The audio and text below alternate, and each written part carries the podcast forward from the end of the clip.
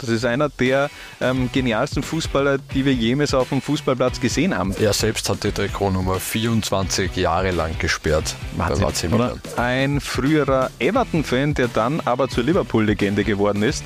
Was steckt hinter dieser Geschichte?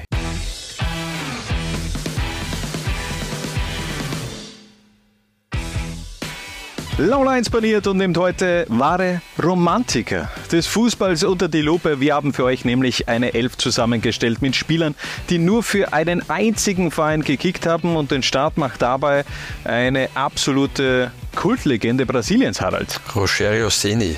Der torgefährlichste Torhüter der Welt, der hat äh, beim FC Sao Paulo von 1990 bis 2015 unfassbare 131 Tore in 1256 Spiele erzielt. Ich weiß nicht, welche Zahl beeindruckender ist. Ich auch nicht. Ähm, hat eigentlich dann ab einem gewissen Zeitpunkt, nämlich ab 2005, glaube ich, in jeder Saison einfach getroffen. Und 2005 hat er 10 Saisontore gemacht. Das ist schon, das ist schon brutal. Ähm, auf die Schnelle, welche torschießenden Goalies fallen dir so ad hoc ein? Äh, René Iguita. Ja. Ähm, Rogerio Seni, ja. ähm, Jorge Campos, wobei ja, der, äh, der Stürmer, ne? Ja, das ist ja das Geile. Der Jorge Campos, ein äh, absoluter Kultkohl in äh, Mexikos, 1,70 Meter nur groß, hat, glaube ich, äh, auch des Öfteren eben als Stürmer gespielt. Genau. Ähm, und wenn er im Tor gespielt hat mit so kurzen Ärmeln, die so bis daher gegangen sind ungefähr. Ja. Ähm, Gefährliche Hand. Schiller Schiller ja, stimmt. Schiller Hat auch noch ja. Äh, Freistöße geschossen, ja. kann ich mich noch erinnern. Ja, Hans, Hans, Hans-Jörg Butt. Hans-Jörg Butt auch. Und man darf nicht vergessen, Jens Lehmann hat zumindest einmal getroffen, Otto Konrad hat äh, getroffen, auch ein Martin Freisel beim FAC. Jörg Siebenhandel. Jörg Siebenhandel auch getroffen. Also es gibt doch einige Goalies, die eben auch als Torschützen schon in Erscheinung getreten sind und Rogerio Seni, der eben wirklich in einer sehr hohen Zahl, 131 Tore für den Brasilianer, der wirklich auch sehr erfolgreich war beim FC Sao Paulo. Vor Seni schicken wir ein 4-3-3 aufs Feld und in der Verteidigung startet auf rechts Carles Puyol, ein absoluter Leader des FC Barcelona, der aber wirklich extrem lange auf seinen ersten Titel hat warten müssen. 27 Jahre war er schon alt, als er zum ersten, den ersten Titel gefeiert hat, aber dann sind doch noch drei, vier weitere dazugekommen. Und weißt du, weshalb das passiert ist? Ja, weil der FC Barcelona dann die beste Mannschaft der Welt war, obwohl er Lionel Messi mitgezahlt hat. Es ist der Messi-Effekt eingetreten, denn nachdem Lionel Messi 2004, 2005 sein Debüt für die Katalanen gefeiert hat, dann ging es erst richtig los. Auch bei der Titelsammlung von Carles Puyol hat dann insgesamt 23 Titel mit dem FC Barcelona gesammelt und für mich so, so der, der Musterprofi ähm, der alten Schule. Ja, ähm, hat mich immer wieder gewundert, wenn man mit so einem unförmigen Körper eigentlich Fußballprofi werden kann. Findest du, dass der so unförmig war? Also ja, wenn, wenn etwas auffällig war, war ja eher die, die Matte. Die Matte, ja, aber die Proportionen, es war irgendwie nicht, hat, finde ich, nicht ganz passt. und dennoch sehr, sehr erfolgreich gewesen, Carles Puyol und wie gesagt, nur für den FC Barcelona gekickt. Neben Puyol hat es auch eine Rapid-Legende in unsere Elf geschafft, nämlich Peter Schöttl. Ein Leben lange Zeit in Grün-Weiß. Ja, Peter Schöttl äh, ist eine riesige Rapid-Legende. Ähm, vielleicht aufgrund seines nicht überbordenden Charismas ähm, nie den Stellenwert oder hat nicht den Stellenwert, den er sich verdient hätte. Aber es ist schon Wahnsinn, wenn du da dir die, Zahlen gibst. 539 Spiele für Rapid, Debüt 1986 schon unter Otto Baric. Er wurde dreimal Meister, zweimal Cupsieger. Letztes Bundesligaspiel von Peter Schöttl wurde er von Lothar Matthäus eingewechselt für Günter Schießwald. Org, oder? Auch schön. Das wäre eine, eine, äh, ein Paralleluniversum gefühlt, oder? Hey. Und Trikot Nummer 5 wurde dann auch für zehn Jahre nicht vergeben. Seine Nummer von Peter Schöttl. Es wurden dann sogar zwölf Jahre und der erste Kicker, der die 5 dann auch wirklich genommen hat, Thanos Bezos. Mhm. Kurzer Exkurs, Retired Trikots, was hältst du davon? Ähm, Ja, wenn, dann muss es einfach durchgezogen werden. Es ist, äh, ist natürlich dann immer auch schwer, wenn du mittlerweile Spieler mit Nummern so verbindest, dass es eine Marke ist. Sprich, wenn jetzt der Real Madrid die sieben von Raúl gesperrt hätte, was hätte dann Cristiano gemacht? Also, CR7 heißt er. Ja, Cristiano, CR7. Ja, CR7, na, na, wirklich. Also der ist ja im Grunde auch gekommen als CR9, hat er noch die Nummer 7 äh, hat er noch Raúl gehabt in der ersten oder zweiten Saison von, von Cristiano und dann hat er erst die 7 bekommen. Ähm, ähm, schwierig, aber wenn, dann musst du es wirklich strikt durchziehen. Mhm. Und äh, da sind wir einfach schon eh bei unserem nächsten Spieler, äh, den von Grün-Weiß zu Rosso Neri. Er war und ist nach wie vor das Gesicht der AC Milan, Paolo Maldini. Dem hat man die Trikotnummer aber wirklich dann auch äh, gesperrt, also für mögliche Nachfolger. Ja, er selbst hat die Trikotnummer 24 Jahre lang gesperrt Wahnsinn, beim AC Milan. Oder? Also das ist, äh, ich finde es ja geil, dem ist ja das Fußballspielen wirklich auch in die Wiege gelegt worden. Ja, Papa Cesare schon große Legende und äh, Sohn Daniel, naja, aber auch für Milan gespielt, also drei, Gener drei Milan-Generationen. Großartig. Ja, mittlerweile gemeinsam über 1000 Serie A-Einsätze auch äh, von Vater Cesare Paolo und äh, Sohn Daniel. Wie groß, ich meine, du bist ja eher der, der große Calcio-Fanatiker, wie groß ist wirklich das Standing von Paolo Maldini im italienischen Fußball? Gibt es da eigentlich irgendwas noch drüber? Wenig, aber es ist diese ganze Verteidigergeneration. Ich meine, Franco Baresi mhm. und Paolo Maldini beim AC Milan und dann noch Costa Curta, das ist schon Alessandro Nesta, den du jetzt schon, einfach mal ja, stimmt, auch, Nesta ja. einfach vergessen, weil ja. der hat ja nur 700 Spiele, glaube ich, gemacht wahrscheinlich. Das ist schon übermenschlich groß. Finde ich nämlich auch. Und das war eben auch die große Zeit der Defensivkultur im italienischen Fußball, mitgeprägt von Paolo Maldini. Zum Abschluss unserer Verteidigung ein früherer Everton-Fan, der dann aber zur Liverpool-Legende geworden ist. Was steckt hinter dieser Geschichte, hinter diesem Teasing von mir, Harald? Der Mann Jamie Carragher. Das finde ich auch sehr kurios. Der ist in einer, in einer Everton-Familie groß geworden. Das hat er dann auch in einem Interview Jahre später, als er, glaube ich, schon im Nachwuchs von Liverpool gekickt hat, dann auch offenbart. Also das war kein Geheimnis, das ist äh, auch offen so kommuniziert worden. Aber irgendwann hat er sich dann eben auch angefreundet, glaube ich, ein, eine Reds-Legende zu werden. Ja, soll Schlimmeres passieren. Ne? Ja, ich meine, 737 Spiele, vier Tore hat er erzielt, Quote ist mäßig gut, traf alle 15.836 Minuten ja. ähm, und dennoch sehr, sehr viele Titel geholt. Richtig, ja, und vor allem äh, dieser Champions League-Titel bleibt für immer unvergessen. Auch da Paolo Maldini auch eine äh, Rolle mitgespielt. Ähm, aktuell, wenn ich jetzt da an Jamie Carragher denke, dann sehe ich ihn eigentlich nur noch in einer Kombination mit Kate Abdo, mit äh, Thierry Ori und mit Michael Richards bei CBS Sports.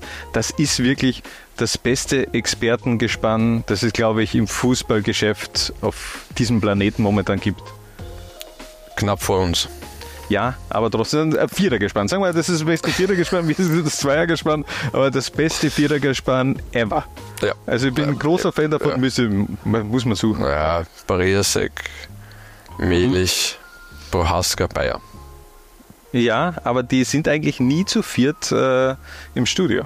Äh, wenn dann eher sehr selten. Da ja. ist wirklich diese Konstellation, dieses, dieses Vierergespann, ah, ist einfach geil. Schaut es euch an auf Instagram, auf YouTube, auf, auf uh, TikTok, überall. Da gibt es äh, genügend Snippets von den verschiedenen Sendungen, ähm, moderiert von Kate Abdo. Wir switchen von der Verteidigung in das Mittelfeld und bleiben auf der Insel. Paul Scholes und Manchester United, eine Sportehe, die auch dank Alex Ferguson, glaube ich, so lange hielt, beziehungsweise ähm, ja, er hat im Grunde Paul Scholes so gefördert, dass er auch zu diesem Spieler geworden ist. Mhm. Ja, Mitglied dieser legendären Class of 92, der auch äh, die, die Nevilles und Giggs und Beckham angehören.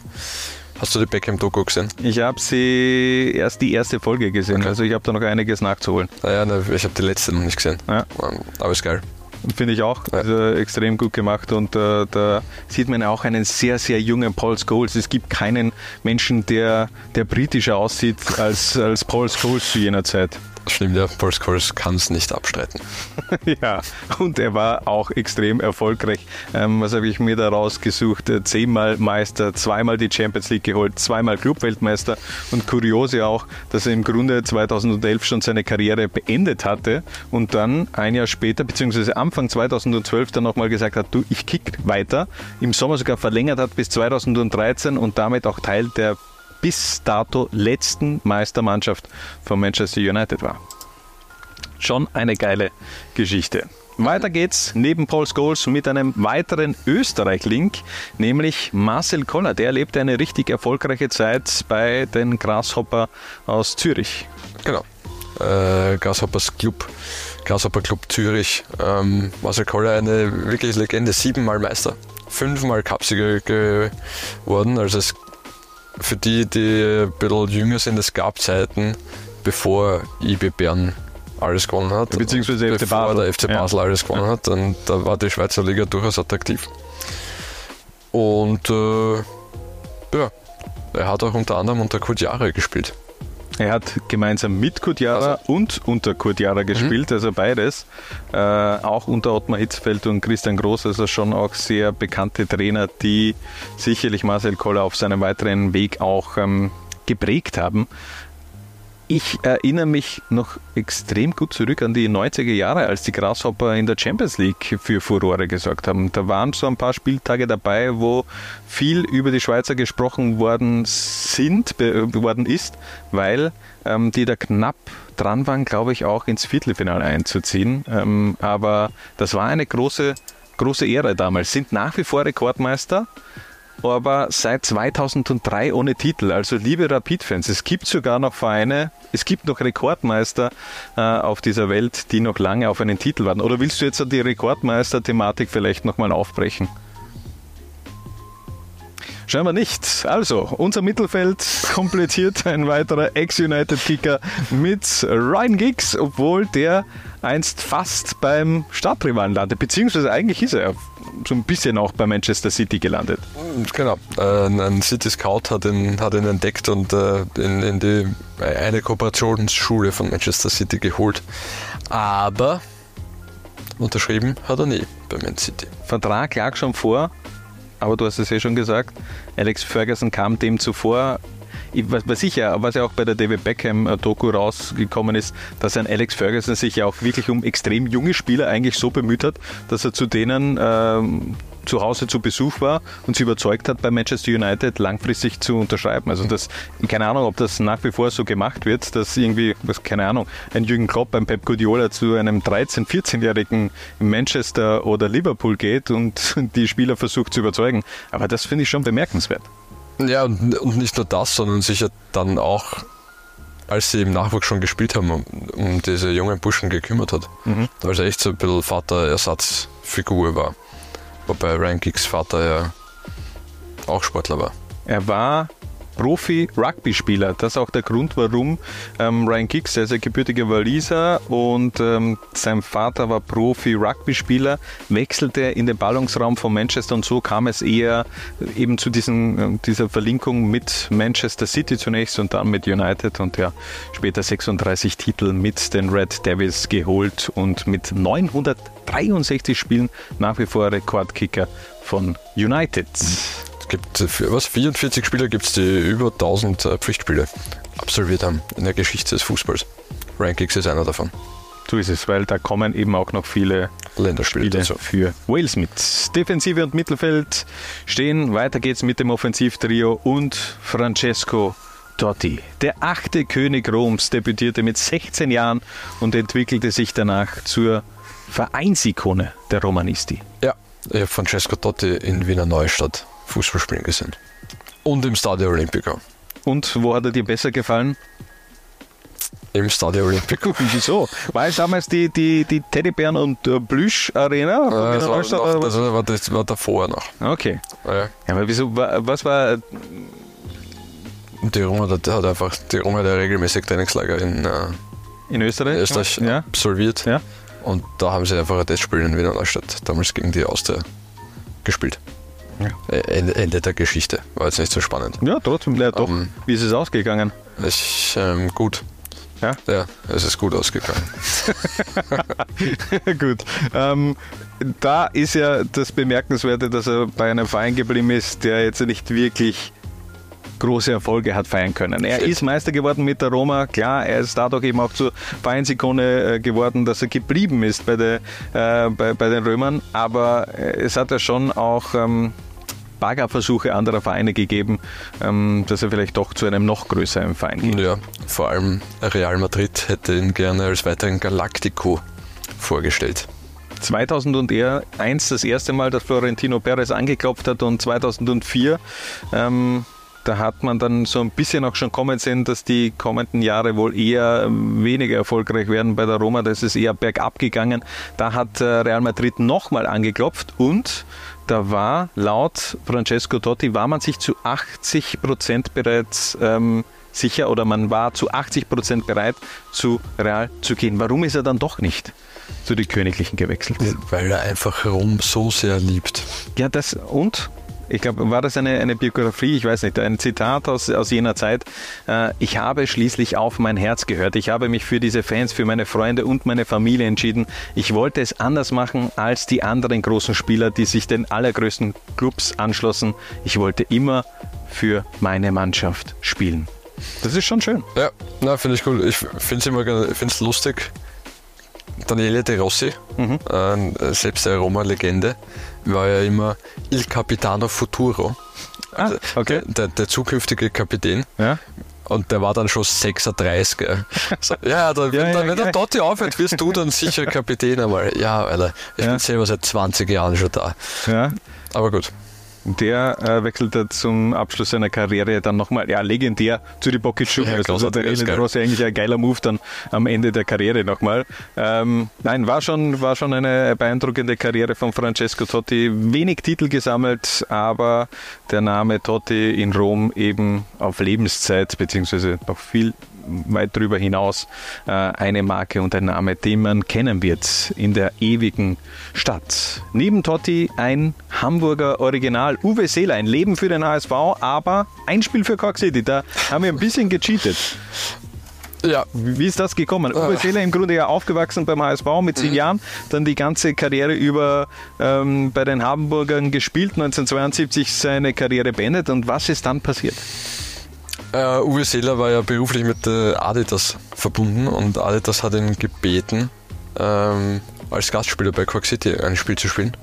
Uwe Seeler hat zugestimmt, ähm, hat einen Doppelpack erzielt und ist eigentlich erst später drauf gekommen, dass es ein Pflichtspiel war, weil es zu dem Zeitpunkt in Irland einfach möglich war, Gastspieler zu nennen für ja. Meisterschaftsspiele. Ja, wie geil ist die Geschichte? Du holst für eine Partie eine, eine Legende, die eigentlich äh, vor sechs Jahren schon die Karriere beendet hat, nochmal zurück äh, aufs Spielfeld. Das ist in etwa so, als würde, keine Ahnung, Rapid holt äh, Ronaldinho für ein Wiener Derby nochmal aufs Tableau.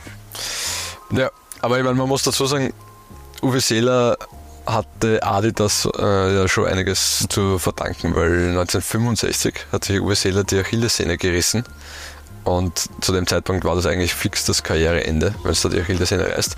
Und Adi Dassler hat selbst einen Schuhhand gefertigt, einen Spezialschuh, mit dem Uwe Seeler ein halbes Jahr später wieder auf dem Feld gestanden ist. Also da gab es eine enge Verbindung, glaube ich, auch eben mit Adidasler, nicht nur mit, äh, mit Adidas generell, mit der Marke, sondern eben auch eine lange Partnerschaft. Und die gipfelte eben in diesem einen Spiel für Cork City gegen die Shamrock Rovers. 2 zu 6 hat man verloren, aber Uwe Seeler mit einem Doppelback genetzt. Und zum Abschluss unserer One Club Man Answer Panier Thomas Müller, seit 2008 bei den Bayern, oftmals abgeschrieben, aber er kam immer wieder zurück. 33 Titel mit den Bayern geholt. Ist okay. Mhm. Das ist gut. Ja. Das ist gut. Ich glaube, der, glaub, der 32 Titel, ein Titel ist mit, mit der Nationalmannschaft. Also, Bin ich mir jetzt aber nicht ganz sicher, aber er ist mit 33 Titeln der erfolgreichste deutsche Fußballer aller Zeiten. Kann man trotzdem stehen lassen. Ist gut, ja. ja ist der, gut. der Raumdeuter. Wie würdest du den Spielstil von, von Thomas, Thomas Müller äh, einem Nichtwissenden versuchen zu erklären? Auf den ersten Blick wirkt, der, wirkt das ja jetzt ja nicht so high-level-mäßig. Mhm. Thomas Müller ist einer, der vor allem die Leute um sich herum besser macht. Auch wenn es einem auf den ersten Blick gar nicht auffällt. Mhm. Ja, dass er es ist. ja, es ist, das, das Heftige ist ja, es ist eben schwer, die, die Rolle von, von Thomas Müller zu interpretieren. Einerseits auf dem Platz, wo ist er jetzt wirklich aufgestellt? Ist er am Flügel, ist er hinter den Spitzen? Ist er ein Stürmer? Was macht er eigentlich? Wie, warum schaut das alles so komisch aus? Weil ich sage es dir so, das ist einer der ähm, genialsten Fußballer, die wir jemals auf dem Fußballplatz gesehen haben. Denn auch wenn es vielleicht jetzt äh, nicht ganz elegant aussieht, es ist rein von der Kreativität her, was der für einen Spielwitz auch äh, mitbringt, gibt es kaum Spieler, die das, glaube ich, auch wirklich so verkörpern wie ein Thomas Müller. Der hat ja nicht nur äh, unfassbar viele Tore erzielt, sondern der hat ja gleich viele Assists beigesteuert. Also ich glaube, der hat über 500 Scorer-Punkte äh, in seiner äh, Zeit beim, beim FC Bayern abgespult und ähm, ich habe mir damals gedacht, dass, dass Pep Guardiola zu den Bayern kam, dass das schwierig wird, weil Pep braucht ja dann doch eher ähm, schon kreative Spieler, aber ich hätte mir nicht gedacht, dass das so gut funktioniert. Hat es aber. Mhm. Dabei war er unter Kovac fast weg. So ist es. Dann kam eben Nico Kovac, das hat dann nicht so gepasst, hat äh, Thomas Müller scheinbar auch als Notnagel bezeichnet. Äh, aber Nico Kovac war dann schnell Geschichte. Hansi Flick hat übernommen. Äh, die, der Rest der Geschichte ist, glaube ich, ähm, ist eine Erfolgsgeschichte. Dann die Sextupel-Saison von den Bayern mit äh, einem wieder stärkten Thomas Müller, der Jahre davor auch ein Angebot von Manchester United hatte, von Louis van Gaal. Der wollte ihn nämlich zu den Red Devils holen. Angeblich 100 Millionen Euro bot Manchester Manchester United für Thomas Müller und äh, die Bayern haben da ganz klar abgesagt und das war eben auch ein Statement. Da war Thomas Müller scheinbar sehr beeindruckt und ja, mittlerweile eine absolute Legende des FC Bayern München. Das soll es dann aber auch gewesen sein. So schaut unsere One Club Man Answer Panier aus. Was soll als nächstes paniert werden? Eure Ideen rein damit in die Kommentare und bis zum nächsten Mal, wenn es wieder heißt Low Lines paniert.